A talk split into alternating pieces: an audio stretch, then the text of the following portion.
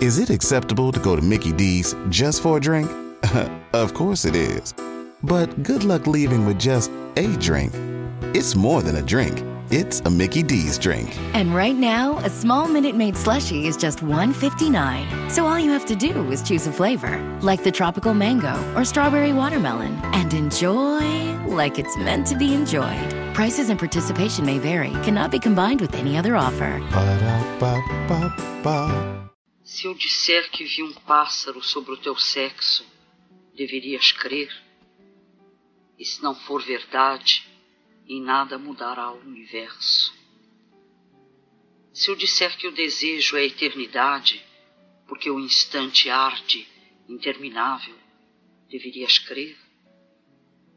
E se não for verdade, tantos o disseram que talvez possa ser.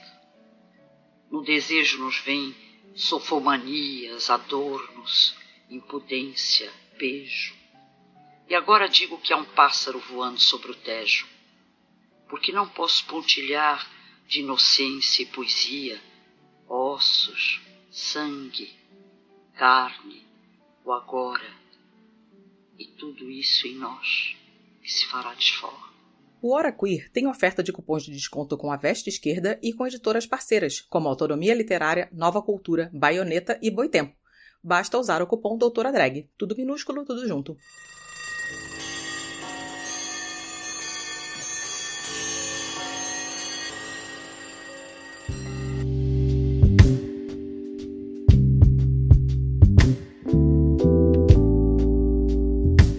Ouvintes! Estamos começando o Hora Queer número 147. E no episódio de hoje, eu e o Rodrigo Retka convidamos várias pessoas para a gente conversar um pouco sobre como que uh, utilizamos a arte para expressar nossas sexualidades e as formas como a gente interage com o sexo, com o desejo, com o prazer e quais são os limites que existem ou não entre a arte e a pornografia. Oi, Alice, e aí, pessoal que está nos ouvindo. Então, eu acho que a arte ela é um caminho assim para discutir a sociedade de um modo geral, né? Às vezes a gente acha que a arte é uma coisa passiva para ser só admirada. E muitas vezes a arte ela é um caminho, ela é um canal de discussão sobre aquilo que a gente é, aquilo que a gente sente e como a gente vive de um modo geral. E a nossa sexualidade faz parte da nossa vida. E tem muitos artistas aí que discutem a questão da sexualidade, que discutem é, as expressões de gênero e, claro, vão trabalhar com questões eróticas, vão trabalhar com questões pornográficas ou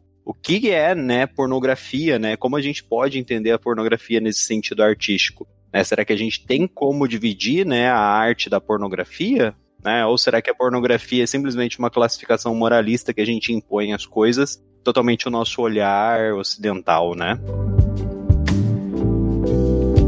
Pois é. E aí, para a gente poder discutir esse assunto, a gente convidou três pessoas, né? O Felipe, que ele produz a Falo Magazine, que é uma revista sobre arte e nudez masculina. Ah, que tem um projeto muito legal lá no Instagram, galera, procure, né, para ter acesso às revistas. Sim, lembrando que os links de todo mundo vão estar na descrição do episódio. A gente também chamou de novo o Rodrigo Hipólito, lá do Não Pode Tocar. Maravilhoso, né? Perfeito. E aí ele mandou a contribuição dele também para a nossa, nossa discussão. E por último, eu trouxe é, a Marília, que é minha amiga, minha colega aqui do, de mestrado, e ela estuda o consumo de pornografia por mulheres na pesquisa de mestrado dela. Então, a gente tentou trazer aí uma perspectiva, né, o mais progressista possível para essa discussão.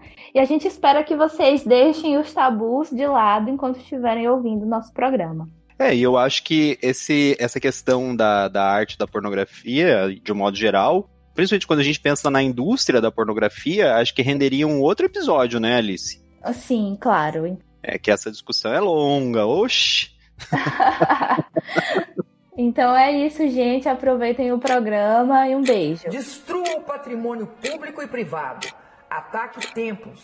Incendeie carros. É mó covardia, dizendo que é opinião quando é homofobia. E tente levar o caos.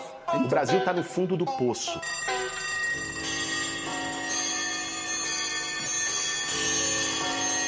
O que, que aconteceu em 2017? O foco mais conhecido de problema tenha sido o cancelamento da exposição Queer Museu. Notória, foi falado em zilhões de lugares, né? Teve manifestação. O Rio, né, por incrível que pareça, conseguiu, mesmo com o prefeito atual, né, que graças a Deus vai sair, graças aos deuses, não a um só, a todos. No, no, foi, na, foi na gestão dele que o povo literalmente bancou para a exposição aparecer aqui no Rio, mas na verdade nem foi o grande foco da revista. Claro que aquilo foi um choque muito grande e chamou muita atenção, mas teve outras duas coisas que aconteceram em 2017 que me chamaram mais atenção. A primeira foi a prisão do performer Michael K. em Brasília. É, agora me perdi, mas foi, acho que foi em Brasília sim. Ele estava fazendo é, uma, uma performance chamada DNA de Dan, onde ele fica nu, né? Ele está coberto por uma cera dentro de uma bolha de plástico enorme, as pessoas entram nessa bolha. E como o ar, obviamente, vai ficando rarefeito lá e essa cera vai endurecendo no corpo dele, ele começa a fazer um movimento com o corpo dele, que faz parte da performance, onde vai parecendo que ele está trocando de pele, né? Como se fosse uma serpente. Era um evento, um evento de arte, acho que foi dentro do Museu da República, se não me engano, lá da, de Brasília. E de repente policiais entraram, obviamente alguém deve ter denunciado, policiais entraram, rasgaram a bolha e levaram ele preso.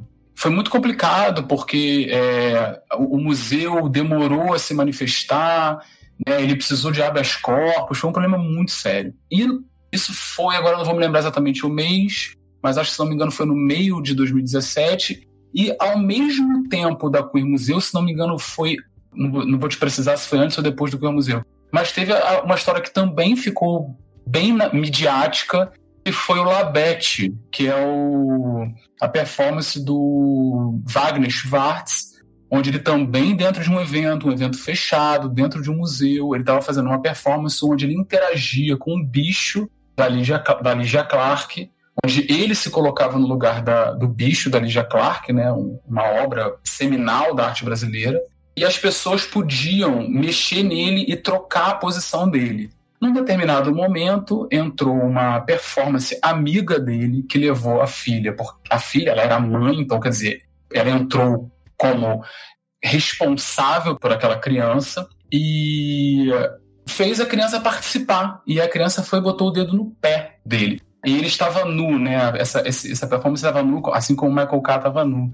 E alguém filmou e divulgou. E aí foi o, o cara, o Wagner Schwartz foi até no Pedro Bial na época. Ele sofreu é, mais de 150 ameaças de morte. Ele, como acho que mora na França, ele teve que ficar isolado por um tempo lá, teve que ficar uns dois ou três meses completamente desconectado das redes sociais. E aí foram, na verdade, esses dois performances é que me situaram. Eu falei assim, tem alguma coisa errada com a nudez aí. Porque se fossem mulheres, não teria essa repercussão.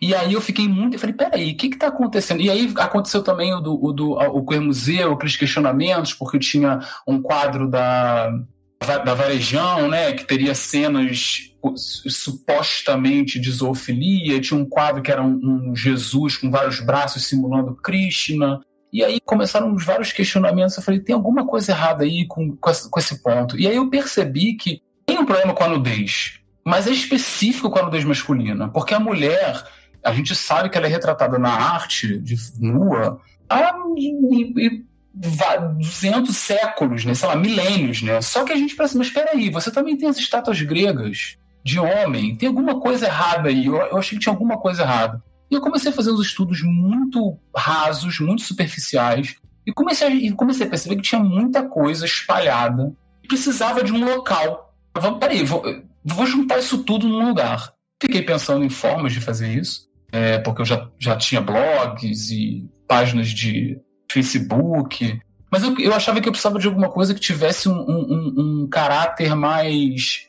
a palavra não é profissional, mas é sério. A palavra é essa, tinha que ter um caráter de, de, seriedade. Não era uma coisa que vai ficar no ar, assim. Eu queria que as pessoas tivessem um entendimento que o que eu estava falando não era brincadeira, né? Como eu sou designer né, e, traba e, trabalhei, uma das áreas que eu mais trabalhei na minha área de design foi no design editorial, eu falei, eu vou produzir uma revista. E aí uma produção completamente autoral, minha, exclusiva. Eu sou o jornalista, o cara do marketing, da assessoria de imprensa o repórter, o cara que serve o cafezinho, entendeu? Eu faço tudo mesmo. E eu falei assim, eu vou começar a fazer isso com um objetivo muito claro na minha cabeça, que é o do conhecimento livre. Meu objetivo nunca foi vender a revista, porque eu não quero vender o conhecimento. Eu quero que todo mundo possa ter acesso a essa informação quando quiser. Não é uma coisa assim, ah, é, você tem que pagar para ou você só vai ter a partir de determinada condição. Não, tá livre, tá aberto. Aí eu comecei a, a devagarzinho, e, só que assim, no meu primeiro devagarzinho, que foi a primeira revista que eu consegui entrar em contato com dois artistas que trabalhavam com a, com a nudez masculina, eles me deram um retorno super positivo do tipo, que bom que tem alguém fazendo isso, porque a gente não tem espaço. Eu falei, oh, tem mais aí, não é só uma informação sobre arte, eu tenho uma questão do espaço para esse tipo de arte aparecer. E aí eu comecei a, devagarzinho produzindo um, uma, uma revista que pudesse oferecer isso, tiver, fosse tanto espaço desses artistas que trabalham com a nudez masculina, tivesse espaço para expor esse trabalho, quanto pegar todas essas informações relacionadas ao mundo da arte e colocar, olha aqui, gente, Tá vendo? Não foi só o grego lá que fez, não. Foi o, o Lucian Freud, no, no, sabe, no final do. no início do, do século XX, foi o Kate Haring, agora na década de 80. Tem um monte, tem um monte de gente trabalhando com nudez masculino. Não é agora que chegou um performer agora na, em Brasília, ou, sabe, decidiu ficar pelado. Não, não é isso, sabe? Tem uma história da arte aí, tem um desenvolvimento de um monte de gente que trabalha e trabalhou isso, né? Então vamos, vamos entender, né? Eu tenho muito dessa teoria de que a gente, a arte perde muito para a ignorância. As pessoas não sabem. É uma ignorância desse, no sentido de ignorar o tema. As pessoas não sabem. E aí ficam julgando a partir de gosto pessoal, a partir de capacidade técnica, mas você não tem conhecimento para isso. Então vamos aprender o mínimo. A ideia do meu projeto é esse, é dar esse mínimo, sabe? É dar esse pontapé inicial para essas pessoas poderem conhecer um pouco mais. Bom, então vamos lá. Eu, como eu disse, eu comecei então nesse jeito muito mais é, expositivo, né? Era muito mais espaço para mostrar trabalho e para apresentar esse material que eu estava encontrando, né? E aí na edição 4, que foi setembro de 2018, eu fiz uma tradução de uma matéria sobre imagem corporal masculina e deu um retorno que eu não estava esperando porque eu entendi que a revista ela não era só de arte. A revista era sobre nudez masculina também. Ela era de arte e nudez masculina. E aí eu percebi que tinha muita gente procurando a, a revista não só por causa da, da, arte, né? Por outras razões. E aí a revista tomou um outro rumo. Tanto que a partir da quinta edição, né, é, que foi em novembro de 2018, aí eu comecei a procurar realmente gente para fazer colaboração comigo porque eu não estava dando conta de fazer tudo sozinho, né? Eu precisava de alguém que me ajudasse a escrever. Eu comecei a oferecer, eu ofereci uma coluna para um fotógrafo que tinha sido aparecido na terceira edição. Eu falei, ah, vamos fazer um trabalho de arte. Você oferece a sua fotografia para um artista e ele faz uma interpretação da sua foto e a gente publica na, na revista. E a gente foi aumentando, a revista foi ganhando um corpo a partir de novembro, a partir da quinta edição, que foi novembro de 2018, né? Aí entrou também o Wrigley, que é um psicólogo e, e, sexólogo, ele começou a responder perguntas. Então a revista ela foi ganhando um certo volume, porque eu comecei a entender que a revista era muito mais do que a minha proposta inicial. O público da revista, eu gostaria muito de dizer que o público da minha revista é todo mundo. Porque esse é o objetivo dela. Porque, primeiro, ela não tem gênero, não tem orientação sexual. Ela é para todo mundo. Segundo, o corpo masculino também não tem gênero nem orientação sexual hoje em dia. Todo mundo pode desejar o corpo masculino, seja de forma sexualizada ou não. A gente pode ver, olhar para o corpo masculino, independe de gênero, independe de orientação sexual. Então, a revista, ela é para todo mundo.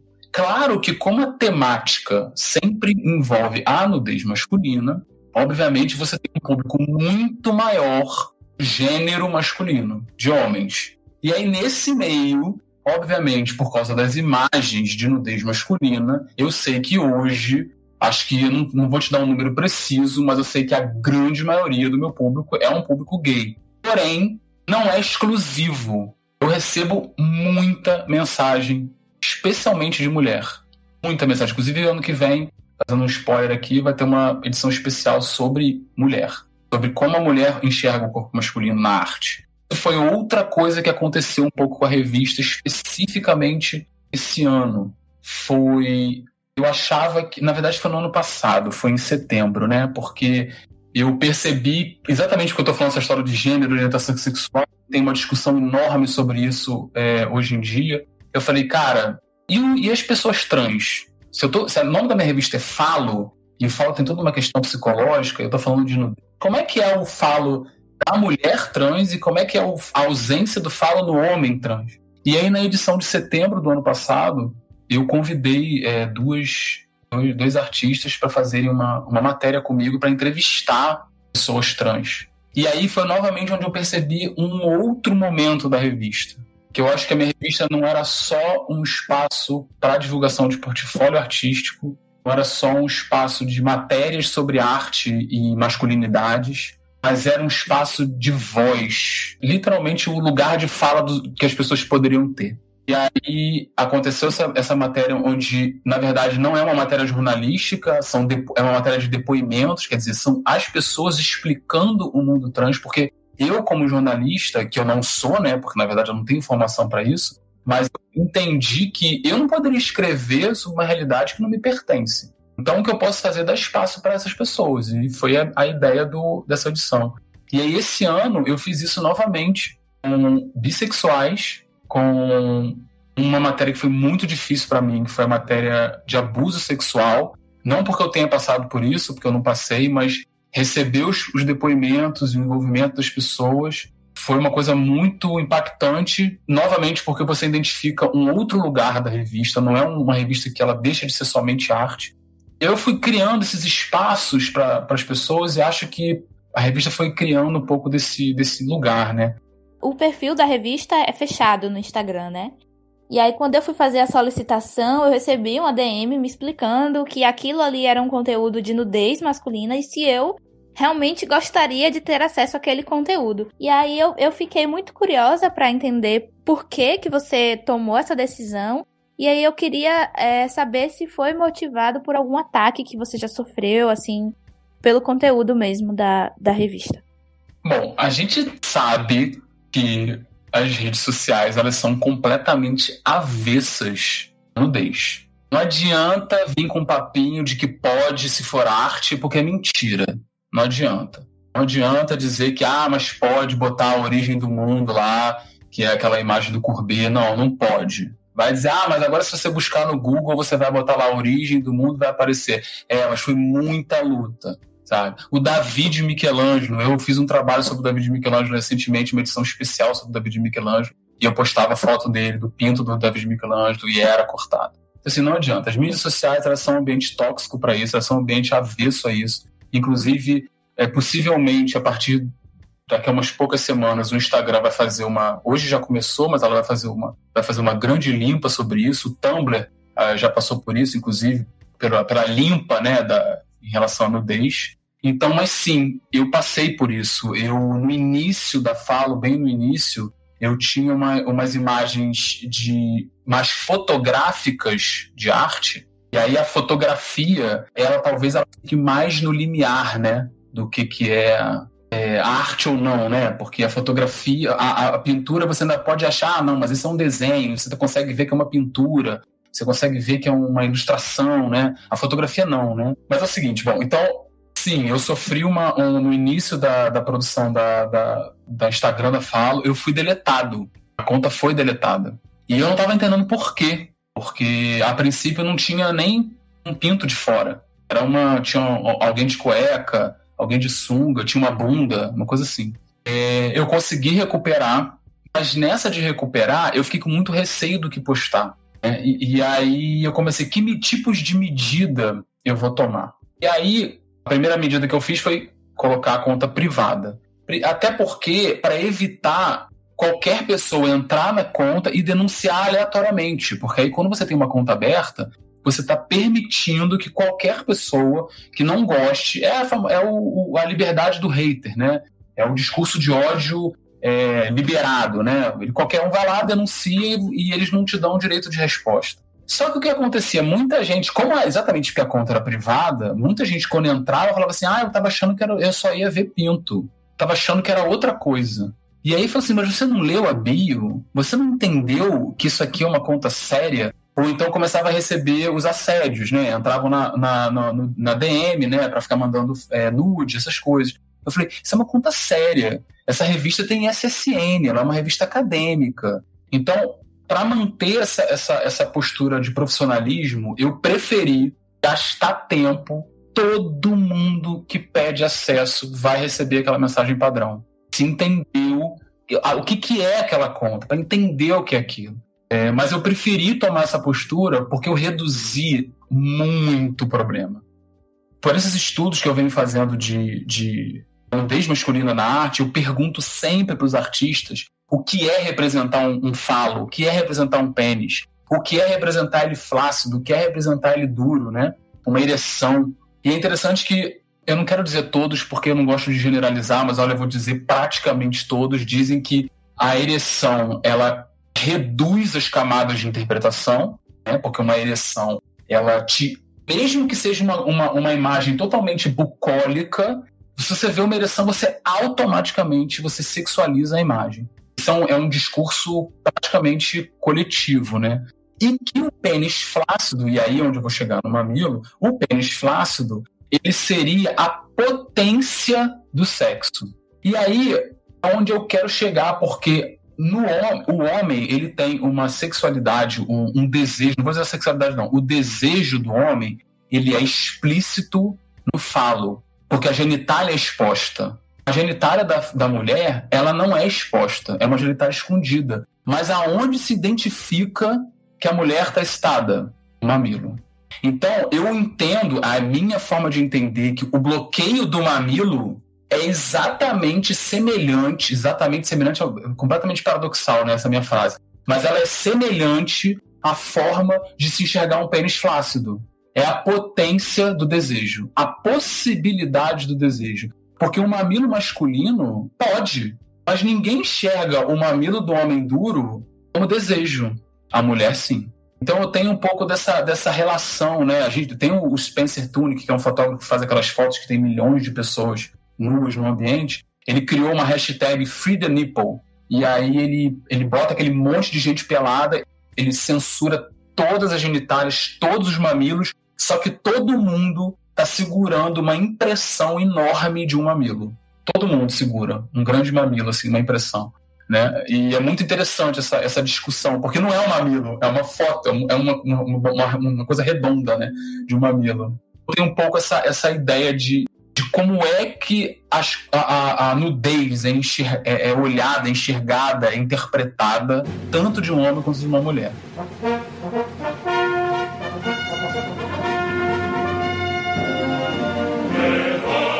Você sabia que o podcast Hora Queer tem um spin-off chamado Doutora Drag? Então corre lá no YouTube e se inscreve também no canal youtube.com barra Doutora Drag. Lembre-se de seguir arroba Dimitra Vulcana e Hora Queer em todas as redes.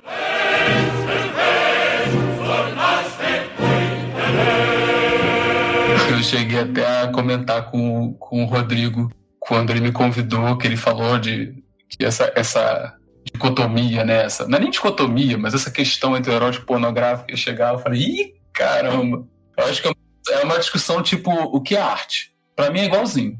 Assim, a gente não vai chegar a conclusão absolutamente nenhuma. Mas especificamente do, do, do erótico e do pornográfico, eu cheguei a já. Eu sou uma pessoa que eu gosto muito de procurar as palavras. Eu não entrei a fundo nisso, isso está na minha pauta, falar sobre isso. Porque é um assunto que, novamente, é um assunto. Como eu não, eu não, eu não, eu não sou jornalista, né? E eu não sou artista, também tem esse ponto, né? Que aliás, eu acho que eu acho que eu sou, eu sou um artista frustrado, eu acho. Eu ainda vou estudar isso na minha análise. Mas assim, eu não produzo conteúdo de arte, né? Então eu sempre dou um passo atrás. Eu prefiro me colocar na posição do ignorante que está buscando informação. E normalmente eu sempre começo através das palavras. Eu, eu, já comecei a tentar estudar um pouco do da onde vem a palavra erótico, que vem do, de eros, da onde vem a palavra do, do pornô, né, do, do porno, essas coisas. Eu já tentei entender isso.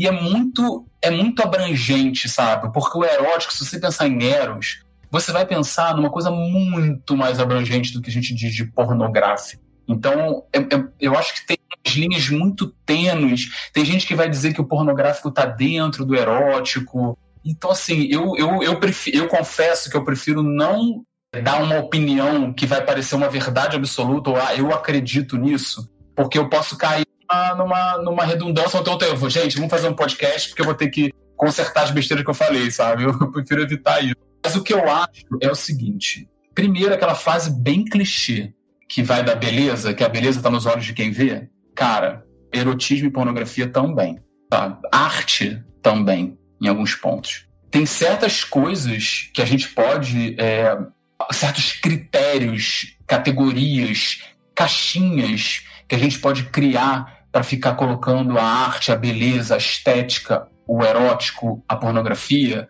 Pode. Mas é muito maior do que a gente vai fazer, sabe? Então, eu fico achando que, se você me perguntar se, se a, a, o que, que eu acho de é, se é possível entender como arte, por exemplo, eu acho que é.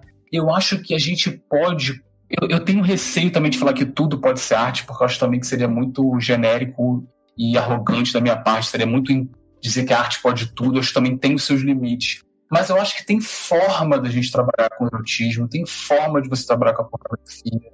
Eu acho que o problema é o excesso de tabu em volta disso. Tabu em volta do sexo, é o excesso de tabu em volta da nudez, é o excesso de tabu em volta do corpo. Sabe? E aí, são esses excessos é que acabam criando é, esses bloqueios, sabe? Esses afastamentos do erótico e da pornografia, né? Quando de repente eu encontro hoje né, um, um, uma postagem, até da revista Trip, story, que eu até divulguei no Stories da Falo, sobre um homem hétero falando sobre fazer anal em hétero. Hétero mesmo, ele fala, ele deixa bem claro, ele deixa bem claro assim, gente, eu não sou gay. Eu, eu, eu ainda, ainda deixa bem sem graça, assim. Não, inclusive ainda, ainda sou meio sem graça de quando uma mulher de pedir para uma mulher, mas se a mulher vai, eu deixo. Mas assim, você vê. Aí você, assim, poxa, finalmente sabe? Alguém está se, se colocando, não é nem numa é, era uma posição de vulnerabilidade, sim, no, nesse mundo que a gente vive, ele acaba se colocando na posição de vulnerabilidade, mas de se permitir questionar esses bloqueios totalmente construídos socialmente. O, o cara fala uma frase que eu achei impressionante, né? Você tem o homem, né? O, a, o homem, né? Especificamente, o homem tem um ponto de prazer absurdo dentro do ânus. É o maior ponto dele, é o ponto P ele não ele, ele se impede de qualquer tipo de prazer por causa de uma construção social. Isso é muito louco, sabe? Então, eu acho que qualquer coisa que se fale de o que, que é erotismo, o que, que é pornografia, a gente tem que tomar muito cuidado para a gente não estar tá olhando sobre esses termos a partir de ideias que nós temos pré-concebidas sobre isso. Porque a gente, a gente foi criado de, a gente foi criado de uma forma, a gente foi criado com moralismo também, a gente tem um, um julgamento sobre essas coisas. Então a gente vai olhar essas coisas com o nosso olhar. E aí que tá, que é o meu ponto, enquanto que é a minha. Uma, é, é, difícil um jornalista ser imparcial, é quase, eu, eu diria quase impossível. Mas é uma das coisas que eu venho buscando. Se eu for escrever uma matéria sobre erotismo e pornografia, eu quero tentar eliminar o máximo possível de moralidades e de, e de parcialidades, de pessoalidades, e tentar pelo menos mostrar todas as. Ah, tem gente que vai pensar assim, mas tem gente que pensa assim, que é difícil, né? Porque é uma matéria, não é um, um compêndio, uma enciclopédia de sexualidade. Sabe uma coisa, sabe uma coisa, Alice? Eu acho assim que todo mundo julga, ponto. É complicado falar de ter o direito, né? Mas todo mundo acho que tem o direito de gostar e não gostar. Eu tenho todo o direito de olhar para um anzol enfiado em alguém e falar, ai, que horror. Mas daí a gerar um discurso de ódio contra aquilo e contra aquela pessoa é que é aí que está o problema. Porque assim, eu não sou obrigado a gostar de tudo. O que eu não posso é atacar, é gerar ódio, é fazer coisa contra. Isso, eu acho que é aí que está o problema. É quando alguma coisa é contrária do, do seu pensamento, automaticamente ela vira seu inimigo mortal, sabe? E aí você quer impor a sua bem entre aspas, né? Porque no podcast a gente não vê que eu tô fazendo um gestozinho aqui das aspas, a sua normalidade. Que normalidade é essa, gente? Não tem normalidade. O que é, é a mesma coisa do que, o que, é normal, é a mesma coisa do que, é arte, o que, é beleza, o que, que é erotismo. Não tem resposta. É uma discussão sem fim. uma coisa que é para mim pode não ser para você, pode não ser para o Rodrigo, pode não ser para as pessoas que estão ouvindo. É assim, e, e, você citou esse, por exemplo, essa história do Shibari e do Anzol, e a gente tem que botar o seguinte: você ainda viu um casal. Aí eu já vou falar, um casal padrão. Imagina, por exemplo, quando você vê um corpo trans. Então, quando você vê fazendo shibari fazendo botando anzol, ou como eu vi e eu expus quando eu fiz uma matéria sobre pessoas com deficiência, quando eu vi um cara fazendo um cara com uma pessoa com deficiência, um dos prazeres dele era isso, era o anzol. E aí você já começa a deslocar completamente as suas ideias, porque não é só você ver o corpo padrão, o casal padrão fazendo uma coisa que você não concorda. Porque aí já tem outros fatores aí envolvidos. Gente, é tanta diversidade. Se a gente for brigar com todo mundo que é, diver, que é, que é diverso da gente, a gente não é nem bolha que a gente vai viver, não é nem isolamento social, a gente é eremita, né? É muito assim o que você já apontou, né? É muito difícil definir esses limites. E na verdade, quando a gente tenta definir, a gente acaba caindo no, no, no moralismo, né? Seja sobre o pênis e todo o, o complexo machista que ele carrega, é, seja no, no, pudor né, que a gente coloca sobre o corpo da mulher, objetifica ela também, né? A vagina ela aparece lá em muita obra de arte, mas é sempre como objeto, né? sempre como uma coisa ali inferiorizada ao homem. E o, e o pênis ele é tão imaculado que quando ele aparece ereto ele causa convulsões sociais, né? As pessoas têm um troço uma síncope e, meu Deus, aquilo é pornográfico, é obsceno, é uma pintura, é um punhado de tinta, mas as pessoas ficam tendo um troço. É só, é só pensar quando a gente é, tá começando assim a, a entrar na adolescência os moleques começam a, a ficar desenhando pênis, né, pelos lugares, e aquele mero rabisco, né, duas bolinhas e um risquinho ali em cima e já é o suficiente para as pessoas deixarem sua mente ir para caminhos bizarros, né? E, e isso não é a, as duas bolinhas e o risquinho e o U em cima que fazem isso. O que faz isso é todo esse moralismo besta que a gente cria em torno da, da, dos símbolos, né? Do que, que aquilo representa, o que, que aquilo é. E é bizarro, assim, quando a gente começa a pensar no, no campo pornográfico como esse tabu todo, né, cria uma série de problemáticas nas próprias pessoas, né? Eu, eu introdu a introdução bem problemático nesse, dentro disso, que é o assunto religião. Especificamente a religião cristã católica, porque a gente tem que entender, por exemplo, no âmbito da pornografia e do erotismo, que você está vendo ali o corpo, o sexo para o prazer.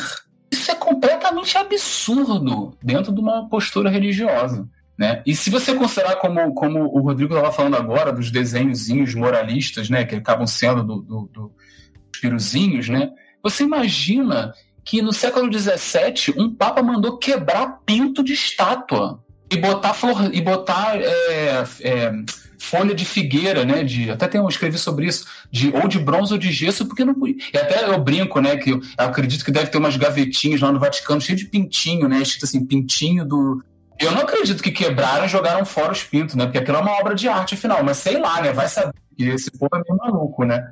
Não, mas eu, eu acho que isso não é brincadeira, não. Parece que existe. Dizem que é fato. Diz que tem uma sala do acervo do Vaticano que é só reservada aos pênis arrancados. Não, o, o, juízo final do, do obra, todo mundo vai na Capela Sistina para ver o juízo final do, do Michelangelo, né, o que, é, o que não, é, não é a capela, não é o teto, né, o juízo final que está na parede. Ele foi retocado várias vezes, mandaram botar pano na frente dos pintos, aí mandaram tirar os, os panos para mostrar os pintos, aí bota o pano de novo, aí tira. Tudo por causa de um pinto. Então, assim, é, é, existe uma questão religiosa muito forte, existe um controle, um poder, uma política sobre o corpo a partir da religião. E isso, infelizmente, é uma coisa que não dá para se a gente está falando de nudez, se a gente está falando de arte, até porque a gente tem que entender também que apesar de, de a religião tem essa, esse lado, uh, não queria usar o termo maligno, né? Mas esse termo, não sei qual termo melhor para usar agora em, relação à religião, mas também é ela a grande mecenas da arte, é a grande, é, sabe, pagadora de Michelangelo e Da Vinci da vida, sabe, que botaram a arte para girar. Então a gente tem essas duas, esse contraponto aí dentro da igreja, né? Mas a gente não pode negar que desde que o catolicismo aparece lá como é, religião oficial do Império Romano no século IX, entendeu? Começa ali controle sobre o corpo, sobre o sexo, sobre a genitália. Isso altera a, a, a nudez, ela desaparece da arte no século IX, gente. Ela só vai aparecer de novo no Renascimento. Donatello que faz lá aquele, aquele primeiro, não é nem, o Davi de Michelangelo nem o primeiro Davi, né? Tem o Davi, a nudez masculina, me corrigindo aqui, né? Primeira nudez masculina que você tinha na Grécia, que na verdade eram os homens que estavam pelados nas, nas, nas estátuas e não as mulheres, né? Você some com isso e de repente aparece o primeiro homem nu masculino em 1400, milênios depois, entendeu? Porque você tem uma construção religiosa muito forte ali que realmente controla politicamente o corpo do homem, da mulher, genitália, o sexo. Então a gente olha todos esses assuntos, esses temas, a partir dessa construção moralista que, infelizmente, é uma construção que vem do espectro religioso. O que mais confirma que isso daí é desse espectro religioso cristão é porque, como você apontou, durante a Idade Média na Europa, a gente tem esse controle. Porque se eu olho para o Oriente, eu vou ter uma produção artística de países que são hindus, que são budistas, e que tem uma liberdade sexual, uma liberdade com o corpo muito diferente. Né, um trato artístico sobre. É, se eu olho para a arte africana, eu tenho ali no continente africano várias tribos onde eu vou ter esculturas de fertilidade que vão ter a questão do falo, que vão ter a questão da fertilidade feminina né, através da vagina e tudo mais, e, e, e, tudo isso acaba sendo incorporado de uma maneira muito menos moralista, né? Porque olha como é que. Você acabou de falar, eles não olham para genitálias, para vagina e para o bem, com da forma como a, a, o moralismo religioso olha. Eles estão olhando ali como uma, um, um, instrumento de fertilidade. Eles estão entendendo aquilo como parte da, biológica da natureza, da vida. É outra forma de enxergar a coisa. É aquela coisa de você do, dos portugueses, os jesuítas chegam no Brasil e olha aquele monte de gente pelada, até tem, eu até escrevi sobre isso também, é, que absurdo. Aquelas pessoas estão se oferecendo, tem cartas escritas sobre isso, como se as mulheres estivessem se oferecendo. Assim? Aí você impõe, né, aquela coisa da catequese, da culturação. Você impõe que aquele índio que, aquele, que nunca ouviu falar em Maria e Jesus, de repente, não, olha só, Jesus. Meu filho, quem é Jesus? Eu nunca ouvi falar em Jesus. Agora eu tenho que, eu tenho que pintar um Jesus. Ah, eu tenho que pintar uma roupa. O que, que é? Eu não sei o que, que é isso. Então você impõe, né? Você usa, nesse caso, é, é, entender também a igreja especificamente no período do Barroco, né, que é o período da Contra-Reforma, que ela está perdendo fiéis com a Reforma Protestante e ela entende a arte como uma, uma arte de, de evangelização, arte política, imposição dogmática. Então vamos à arte para vamos ensinar, a, porque a, a, arte é imagem. Então vamos mostrar, você não sabe quem é Jesus, mas olha o desenho, olha a pinturinha, olha aqui, sabe? Então olha, isso aqui é Jesus. Então você começa a impor um moralismo. Então isso é muito louco, né? Você, a gente vive no, no, no, no como, você, como o Rodrigo falou agora, uma coisa ocidental né, de imposição e de dominação cultural. Eu sou Rodrigo Hipólito, sou professor, historiador da arte, escritor e podcaster lá no Não Pode Tocar, um podcast sobre teoria, história, crítica e prática de arte. Um dos programas que nós temos lá no Não Pode Tocar é o Pataquadas. Nele, a Alana de Oliveira repercute as principais notícias do mundo da arte. E adivinha qual é um dos tópicos mais frequentes de notícias sobre o cenário das artes no Brasil dos últimos anos? Se você disse censura, você. Desde aquela treta estúpida com a exposição do Queer Museu, a divulgação de notícias de censura às produções de arte se tornou mais frequente. Eu digo que a divulgação se tornou mais frequente porque esse tipo de censura nunca deixou de ser algo comum. E que tipo de censura seria esse? Censura de cenas de sexo, nudez ou discussões sobre sexualidades e gênero. Eu trabalhei com espaços expositivos, museus, feiras, galerias e mostras urbanas durante algum tempo. Tempo suficiente para constatar, na prática, que esse tipo de censura é um pressuposto nos planejamentos para exposições. Mas não é essa experiência prática que me assegura do quão comum é esse tipo de censura. Eu afirmo que isso é algo comum muito antes desses últimos anos por conta do conhecimento histórico. Mostrar cenas de nudez e abrir discussões sobre sexualidades sempre foi algo atacado no Brasil. Isso significa que, de alguma maneira, hoje nós teríamos até um cenário positivo, se a gente considerar que até pouco tempo esse tipo de censura continuaria a acontecer e a opinião pública nem saberia. O fato disso entrar para o debate público, ainda que não seja da maneira como a gente gostaria, já é alguma coisa. Agora, isso significa que a gente não deva se preocupar?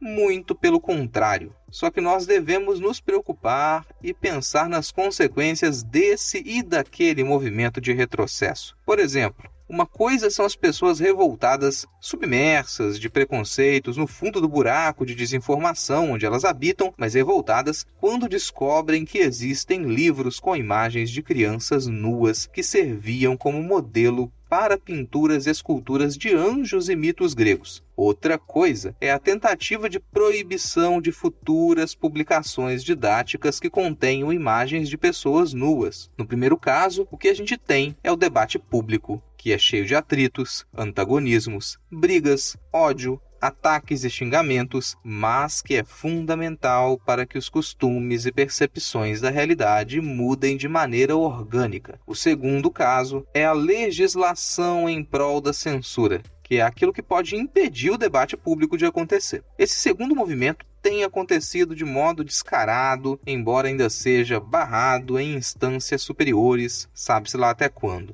Uma das muitas condições para que haja um caminho aberto em direção à censura prévia legalizada é a interdição do debate sobre o pornográfico. Bom, você está escutando o Hora Queer, então pode ser que você assim como eu, se considere uma pessoa desconstruída, com ideias progressistas e sempre disposta a aprender e a apreender novas formas de se relacionar com o mundo. Isso é ótimo, mas isso não nos livra de sofrermos e de fazermos parte das interdições da nossa sociedade. Isso não é algo que a gente possa simplesmente superar com consciência individual e muitas vezes a gente nem sabe bem se a gente quer superar essas interdições. O fato é, o pornográfico existe sob uma interdição na sociedade em que nós vivemos. Algumas pessoas estão dispostas a discutir publicamente o pornográfico, mas essa é uma tarefa bem ingrata. Não dá para agradar ninguém nesse tipo de discussão, porque o pornográfico carrega o peso de uma herança maldita de causar males profundos na maneira como nós nos relacionamos com a ideia de sexo. O pornográfico é algo tão maldito que tem a capacidade de unir progressistas e extremistas religiosos conservadores na proposta de acabar com a pornografia. O mercado da pornografia é uma desgraça.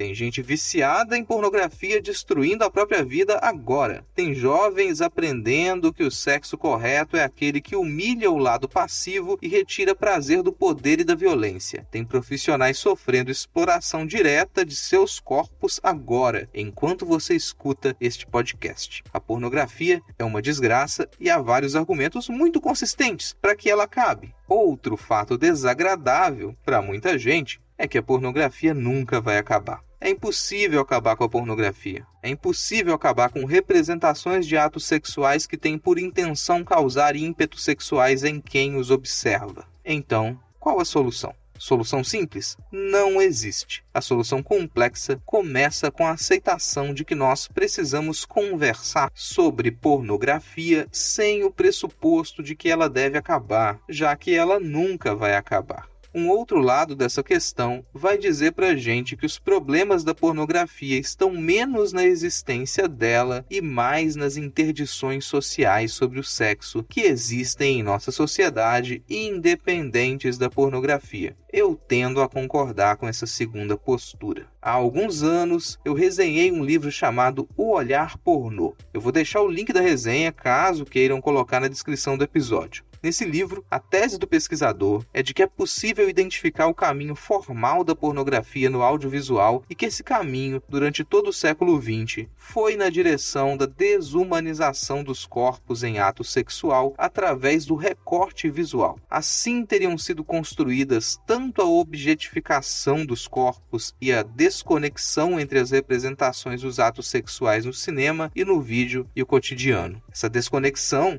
se tornaria ainda mais evidente depois da popularização dos aparelhos de vídeo e da internet, que dessocializaram o consumo da pornografia e sobrepuseram mais uma camada de interdição no consumo desse tipo de material. Isso é mais um aprofundamento da ideia de que tudo que envolve o sexo deve ser restrito à vida particular. É esse tipo de interdição sobre o sexo que faz com que as pessoas sintam que seja absurdo falar sobre sexo na escola com crianças, ou exibir cenas de sexo, ou mesmo produzir qualquer espécie de material que tenha como objetivo puramente o prazer sexual. Há alguns pontos em que eu discordo do autor daquele livro que eu resenhei. Eu não penso que a definição de pornografia deva se restringir a características formais dos produtos pornográficos. E é aí que se encontra o que eu penso sobre as fronteiras entre arte e pornografia. Eu entendo que seja possível fazer arte com qualquer coisa. Isso inclui pornografia. Qual o trabalho de arte que será feito com imagens pornográficas e se eu vou considerá-lo interessante ou não, isso é outra história e vai depender de cada trabalho. Mas sim, é possível fazer arte com pornografia e isso sempre foi feito. A gente poderia retornar às pinturas parietais de Herculano e Pompeia, a gente podia falar sobre as imagens marginais em manuscritos medievais, sobre o êxtase de Santa Teresa, sobre os móveis do gabinete da Catarina Grande, sobre as pinturas e desenhos do Egon Schiele e por aí vai. Mas eu quero pensar em outros exemplos. Eu penso que a pornografia está mais nos padrões morais de quem observa e menos na coisa observada. No Japão, pré-contato com os europeus, era razoavelmente comum encontrar cenas de sexo em pinturas, estampas, manuscritos e objetos do dia a dia. Muitas dessas imagens começaram a ser retiradas de cena por conta do comércio com os europeus. As lideranças japonesas não queriam assustar a sensibilidade dos europeus e atrapalhar o comércio. Na medida em que essa situação se prolongou durante séculos, a interdição sobre o sexo que havia nos europeus se entranhou na cultura japonesa. Antes, aquelas imagens não eram consideradas pornográficas, mas depois do contato com os europeus, elas passam a ser de domínio do privado e causar constrangimento quando apreciadas socialmente. Aqui na América do Sul, o antigo povo Moche, que habitava a região do atual Peru, deixou uma vasta produção de cerâmica com cenas sexuais explícitas. Pela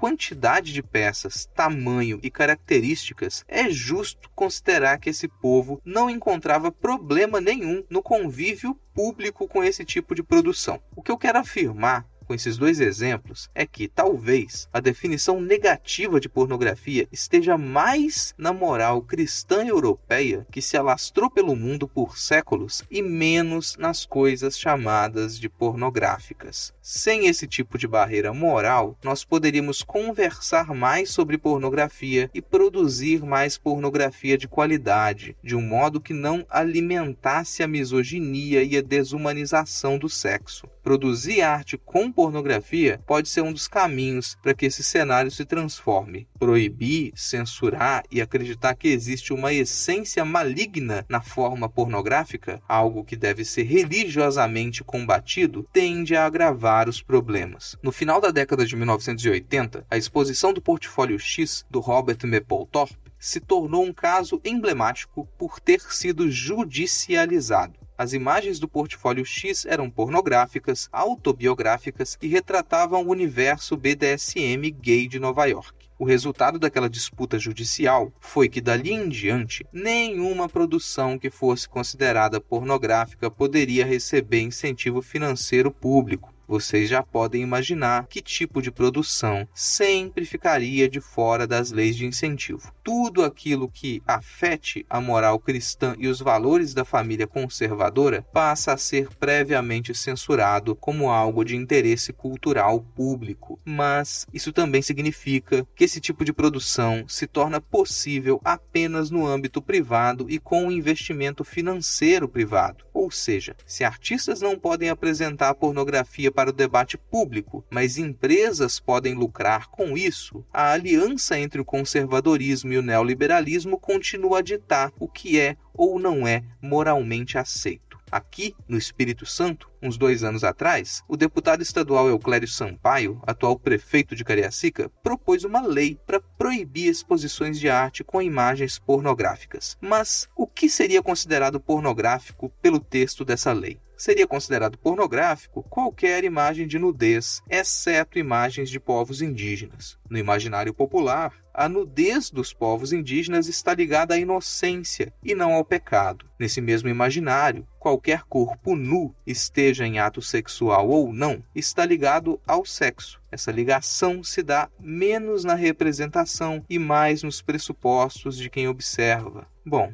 eu já me alonguei bem mais do que eu deveria. Minha conclusão ainda é essa: é possível e é interessante que se possa fazer arte com qualquer coisa, inclusive com pornografia. Se não for assim, se o debate não for extenso e livre, tanto o sexo quanto quaisquer outras interdições sociais vão continuar a ser chutadas para o buraco falso das liberdades individuais e a gente nunca vai conseguir resolver os problemas decorrentes disso. Exijam produções de arte interessantes, seja lá sobre o que elas forem produzam arte interessante e façam uso do que for necessário. Pensem sobre sexo, conversem sobre sexo dentro e fora de casa. Eu fico por aqui com um enorme agradecimento pelo convite para participar desse episódio e com o desejo de voltar mais vezes ao Hora Queer. Se você quiser me ouvir mais, eu estou lá no Não Pode Tocar, em todos os tocadores de podcast e no site notamanuscrita.com. Você pode achar o Não Pode Tocar no Twitter e no Instagram como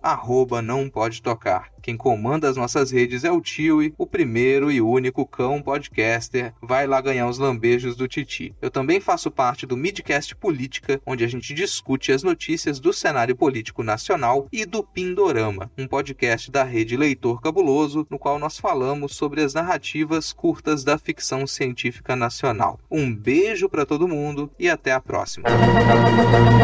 Es geht durch die Welt ein Geflüster. Você está ouvindo o Hora Queer. Que tal apoiar o nosso projeto em apoia.se barra Hora Queer ou então em padrim.com.br barra Hora Queer. Es flüstern die Kohle- und Stahlproduzenten.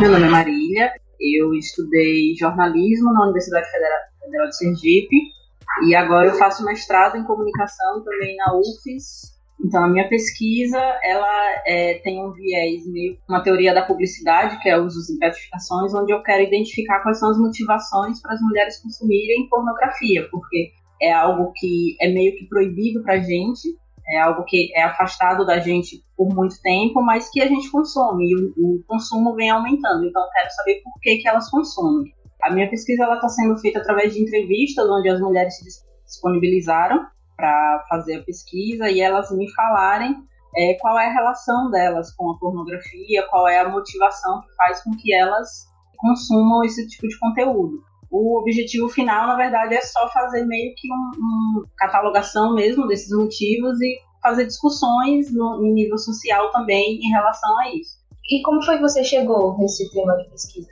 É, é engraçado, porque eu sempre fui consumidora, sempre não, assim quando eu descobri que eu gostava de consumir pornografia, eu fui meio que rechaçada por conta disso. Só que eu gostava de consumir. Então, por eu ser consumidora, eu falei, é uma coisa que eu não vejo muita pesquisa em relação a isso. Então, eu quero fazer essa pesquisa. E aí, o estalo que deu assim foi quando eu fui assistir 50 Tons de Cinza do cinema. E eu olhei para todas as mulheres que estavam lá e elas estavam vendo aquilo como se fosse a melhor coisa do mundo. Então, eu falei, não tem alternativa, sabe? A mulher não tem alternativa para é, estimular o prazer, estimular a sexualidade, estimular, se estimular sexualmente com esse tipo de conteúdo. Então, eu queria entender melhor como é a relação da mulher com a pornografia. É, você citou aí 50 Tons de Cinza, que é um filme que não é considerado pornográfico, apesar de ser um filme sobre sexo, né? Uhum. E aí eu queria saber, nos seus estudos, nas coisas que você tem lido, é se você consegue perceber a diferença entre o que é pornográfico o que é erótico e como isso vem sendo trabalhado.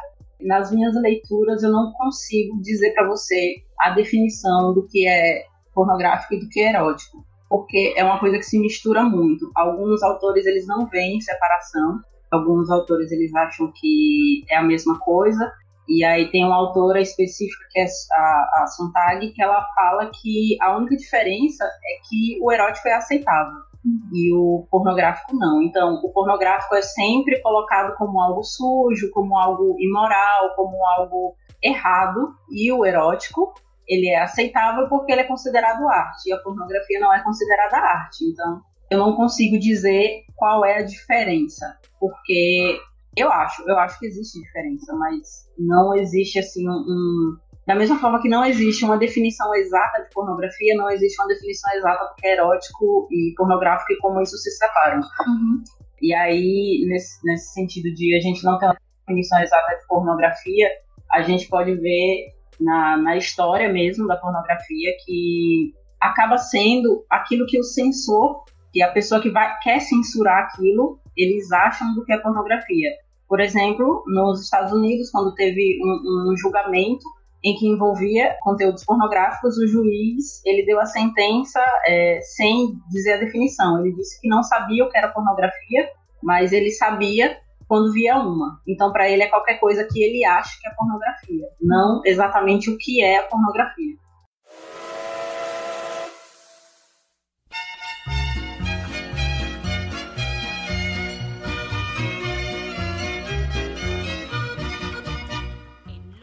Sabia que você pode apoiar a diversidade na podosfera? Se você conhece pessoas que participam de podcasts e são negras, LGBTs ou mulheres, use as hashtags Podosfera Preta, LGBT Podcasters e Mulheres Podcasters para divulgar os episódios do seu podcast preferido.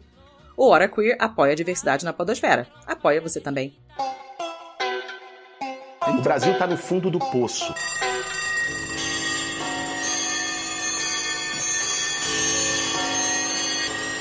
O programa acabou, mas não sai daí. Você pode agora compartilhar o nosso programa. Olha só que legal. Marque a HoraQueer, tanto no Instagram quanto no Twitter. Você pode trocar ideia com a galera do HQ lá no Telegram. O nosso grupo é o t.me barra HoraQueer. Você pode estrelar a gente no iTunes, pode assinar o nosso feed e até mesmo contar para o coleguinha que nós estamos tanto no Spotify quanto no Deezer e em todos os outros agregadores. Não é só close, é lutar.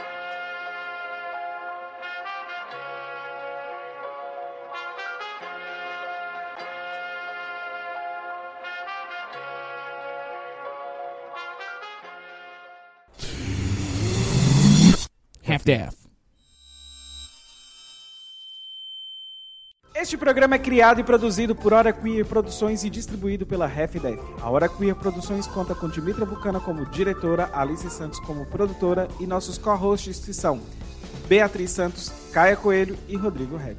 A Half-Death conta como produtor executivo Gus Lanzetta, gerente de projeto Lídia Roncone, produção Nicole Carça, finalização Henrique Machado.